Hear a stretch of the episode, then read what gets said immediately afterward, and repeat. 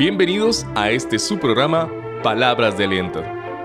Hoy continuamos con el tema Manso y Humilde, una enseñanza basada en Mateo 11 del 28 al 29. Y para seguir aprendiendo de estos pasajes, el pastor Alonso Cabezas está listo al micrófono, así que busque su Biblia y algo donde tomar apunte, porque iniciamos en este momento. Buen día, continuamos hoy con la serie que hemos estado estudiando de el descanso, el venir a mí, dice Jesús, para encontrar descanso. Quiero empezar con una pregunta. ¿Cuál es el origen de la maldad? ¿Cuál es el primer pecado? ¿Qué respondió? Bueno, primera Timoteo 3:6, creo que nos da una respuesta. Cuando Pablo le dice a Timoteo en requisitos para líderes dice que no sea un recién convertido para que no se llene de orgullo y caiga en la condenación del diablo. ¿Cuál fue la condenación del diablo? El orgullo con respecto a la posición que se le asignó. Porque él quiso más, él quería ponerse por encima de Dios, quiero el lugar de Dios. Y esto resultó en su caída y la pérdida de su honor y su autoridad. De hecho, en Proverbios 16, 18 Dice que antes de la quiebra o de, la caída, dice, antes de la quiebra está el orgullo, antes de la caída la altivez de espíritu. ¿Cuál es el pecado que origina todos los demás? ¿Cuál es el origen de todos los problemas en las relaciones? Orgullo, querer ser el centro, el rey, el Dios. Otra vez, como vimos la semana pasada, ser como toros salvajes, indomables. Y esto nos cansa, nos agota, nos carga. Es terrible y agotador vivir una falsa identidad, vivir fingiendo. Ese es un yugo muy pesado. Por eso es que Jesús, cuando se reúne con sus discípulos, cuando regresaron de su viaje misionero de dos en dos, Él les hace una gran oferta, una gran invitación y les dice, vengan, Mateo 11, 28, vengan a mí, todos los que están fatigados y cargados, y yo les haré descansar. Vengan, acérquense. Dejemos por un momento la actividad, todo el hacer y volvamos a la intimidad. Estemos cerca en todo sentido, no solo en cuerpo. Otra vez, se siente fatigado y cansado. Jesús le dice, venga, acérquese, no se aleje. Cuando estamos cerca, entonces Él nos dirá cómo experimentar ese descanso. Porque no solo basta con estar cerca, es también someterse. El versículo 29 de Mateo 11. Lleven mi yugo sobre ustedes, pónganse mi yugo. Jesús dice, sométanse, para entonces disfrutar del verdadero descanso para el alma, someterse, ya suelte el control. Es una carga demasiado pesada para usted. El yugo del maestro, era el tema que nos aclaraba el asunto del yugo del maestro. Significaba someterse al maestro. Cuando un rabino daba esa invitación, pónganse mi yugo, significaba renuncia a su yo, porque ahora me va a imitar a mí. Y no es un llamado fácil, ¿verdad? Jesús nos dice, usted me pertenece, ahora déjeme dirigir su vida. Ahora las cosas se hacen a mi manera, no a la suya. Ese es el yugo de Cristo. Cuando lo hacemos así, es mucho más liviano vivir la vida, porque vivimos la vida de Cristo, no la mía. Otra vez es difícil. ¿Por qué? Porque somos como toros indomables muchas veces. Debemos recordar a cada rato, constantemente, que Dios nos dice, yo soy tu Dios, estoy en total control. Yo soy Dios, no hay otro. No sea usted Dios, porque usted no puede ser Dios y eso es una carga muy pesada. Yo estoy en total control, deja tus afanes y temores atrás. Venga, póngase mi yugo, aprenda, y así podrá descansar. Y por eso es que Jesús continúa esa invitación en el versículo 29 a un nivel más profundo, cuando dice, aprendan de mí, que soy manso y humilde. Vimos la semana pasada sobre manso y humilde, y que es algo que Él nos modeló con su ejemplo. ¿Cómo ser mansos y humildes? Romanos 12, 3 al 4 dice, digo pues a cada uno de ustedes por la gracia que me ha sido dada, que nadie tenga más alto concepto de sí del que deba tener, más bien que piense con sensatez, conforme a la medida de la fe que Dios repartió a cada uno, porque de la manera que en un solo cuerpo tenemos muchos miembros, pero todos los miembros no tienen la misma función.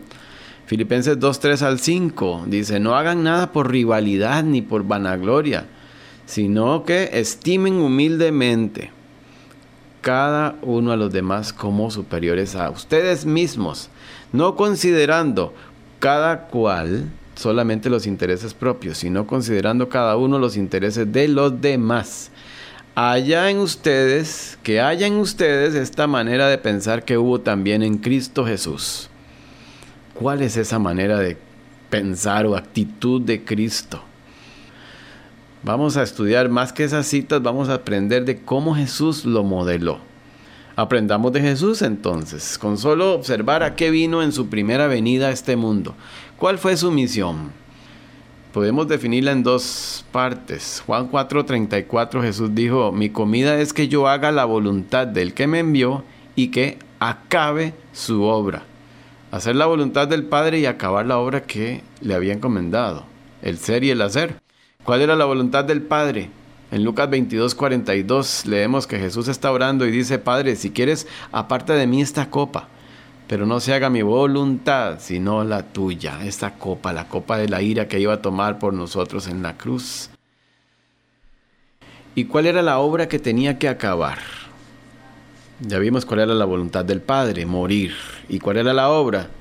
En Juan 17, 4 y en el 26, aunque todo Juan 17, podemos leerlo después con tiempo, dice, dice Jesús aquí en el 4, yo te he glorificado en la tierra, habiendo acabado la obra que me has dado que hiciera, habiendo acabado la obra. Atención ahí. En el 26 dice, yo les he dado a conocer tu nombre y se los daré a conocer todavía para que el amor con que me has amado esté en ellos y yo en ellos. Él dice que ha acabado la obra, pero todavía no ha habido la cruz, todavía no había sido crucificado. Si ustedes leen Juan 17 y la mayoría de Biblias tiene el título Jesús ora por sus discípulos. ¿Cuál era esa obra que tenía que hacer? Hacer discípulos invertir en un, grupo de personas, acompañar a otros a acercarse, estar con Jesús, a venir a Él, ponerse su yugo, aprender de Él, disfrutar de su descanso, a cumplir el sueño de su Padre para su vida. ¿Qué hubiera pasado si moría y no dejaba una generación entrenada que continuara su obra? Entonces, de nuevo, ¿a qué vino Jesús? A hacer la voluntad del Padre, a morir y a hacer discípulos. Voy a enfocarme hoy en morir, que es la mayor expresión de ser manso y humilde.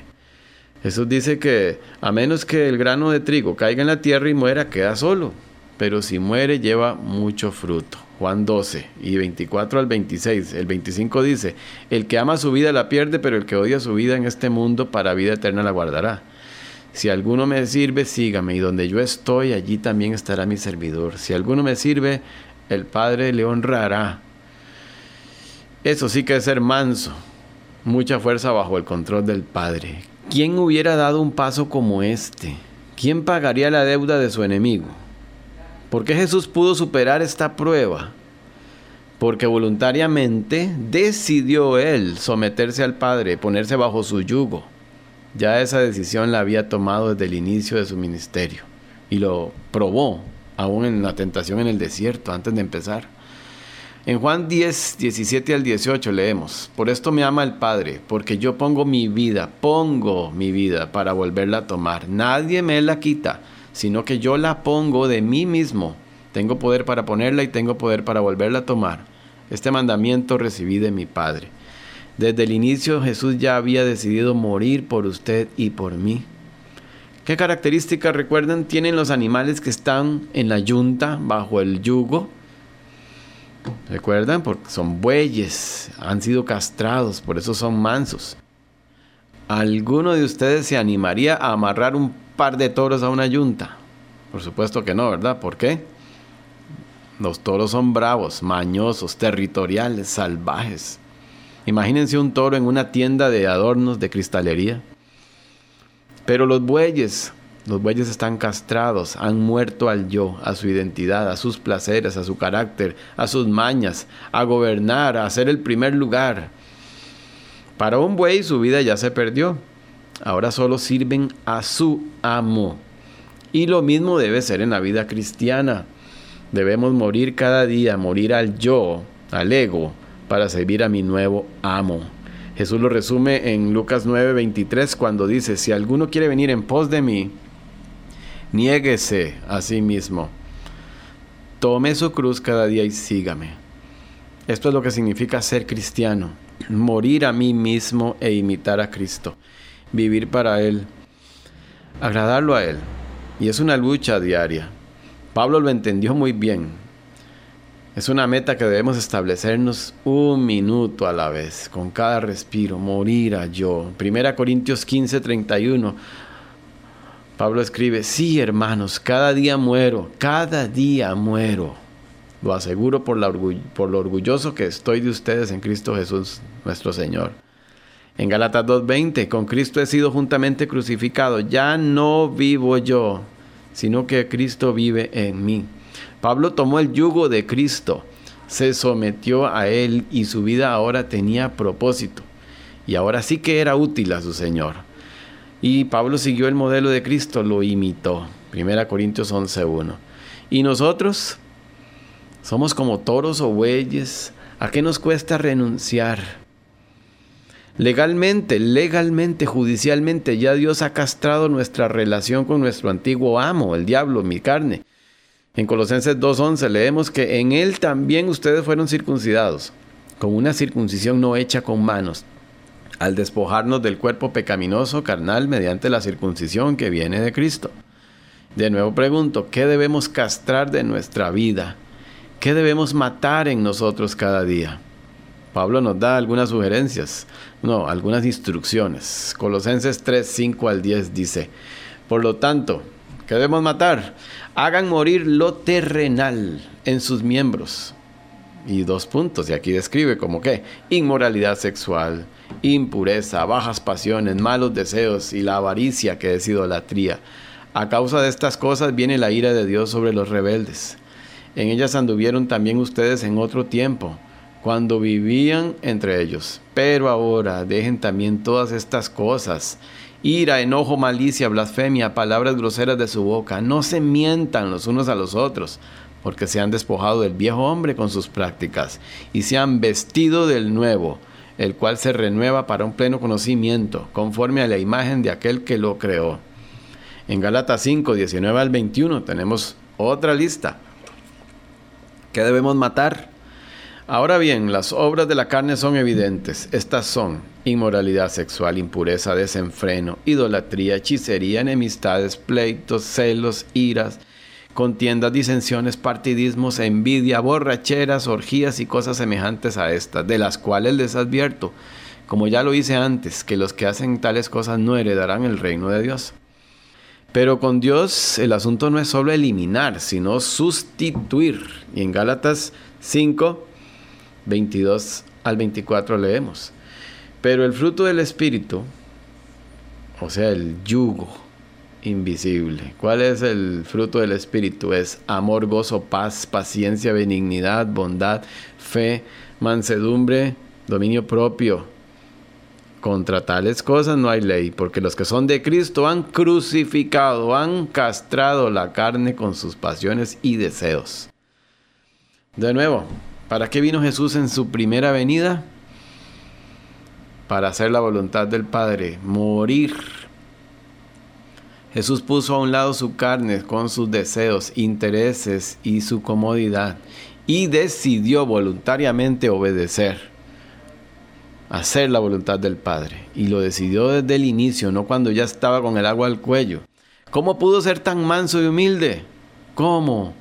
Hebreos 12:2 dice, puestos los ojos en Jesús, el autor y consumador de la fe, quien por el gozo que tenía delante de él, sufrió la cruz, menospreciando el oprobio y se ha sentado a la diestra del trono de Dios. Él tenía por delante algo superior a lo que la carne y este mundo valoran. Él tenía en su vista, en su meta, almas eternas salvadas junto con Él por toda una eternidad. Eso le produjo un gozo tan grande que superó los dolores y sufrimientos que el sacrificio implicaba, porque lo que conseguiría era algo eterno. Su mirada estaba fija en la meta. Solo es así que los sufrimientos, adversidades o afanes se pueden convertir en gozo. ¿Ven que el yugo de Cristo sí puede producir gozo, descanso, un descanso más allá de como el mundo lo define? Otra vez pensemos, ¿cuál es el origen de la maldad? El primer pecado, el orgullo, el combustible para todos los pecados.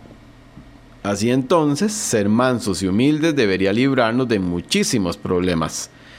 Así que, ¿qué esperamos para intentarlo? Ya Él vino, Dios vino, se hizo como nosotros y murió. Ahora Él nos invita a venir a Él, acercarnos, someternos, enseñarnos y darnos el verdadero descanso. ¿Qué ha producido el yugo de Jesús? El de ser manso y humilde en su vida. ¿Qué va a hacer con esa gran oferta de Jesús? De venir, acercarse a Él, ponerse su yugo y aprender de Él. ¿Soy un discípulo de Cristo? ¿Me he puesto su yugo? El yugo de Cristo no consiste en sacrificios ni obras religiosas para ganarme su favor, como el que el yugo que predicaban los fariseos, sino en morir a mí yo, morir a mi ego e imitarle, porque ya él sufrió y murió por mí. Ahora él me pide que muera mi ego y viva para él. Ahora pide mi vida, entrega total. No hay nada mejor y reconfortante que él dirija mi vida, aunque duela, que seamos sacrificios vivos para Él, como dice Romanos 12, 1 al 2. Así que aprendamos a morir, a morir a nuestro yo, a nuestro ego, y verá cómo la vida va a ser más tranquila, a evitar muchos problemas. La próxima semana vamos a ver qué hay detrás del morir, detrás de la cruz. Aprendamos a vivir ahora. Agradecemos al pastor Alonso por esta enseñanza y desafío de morir a nuestro yo, entregando el control a Cristo. Y gracias a usted, querido oyente, por su fiel sintonía. Le esperamos la próxima semana, cuando finalizaremos con este tema, aquí, en su programa Palabras de Aliento, a través de la 910 AM. Somos BBN.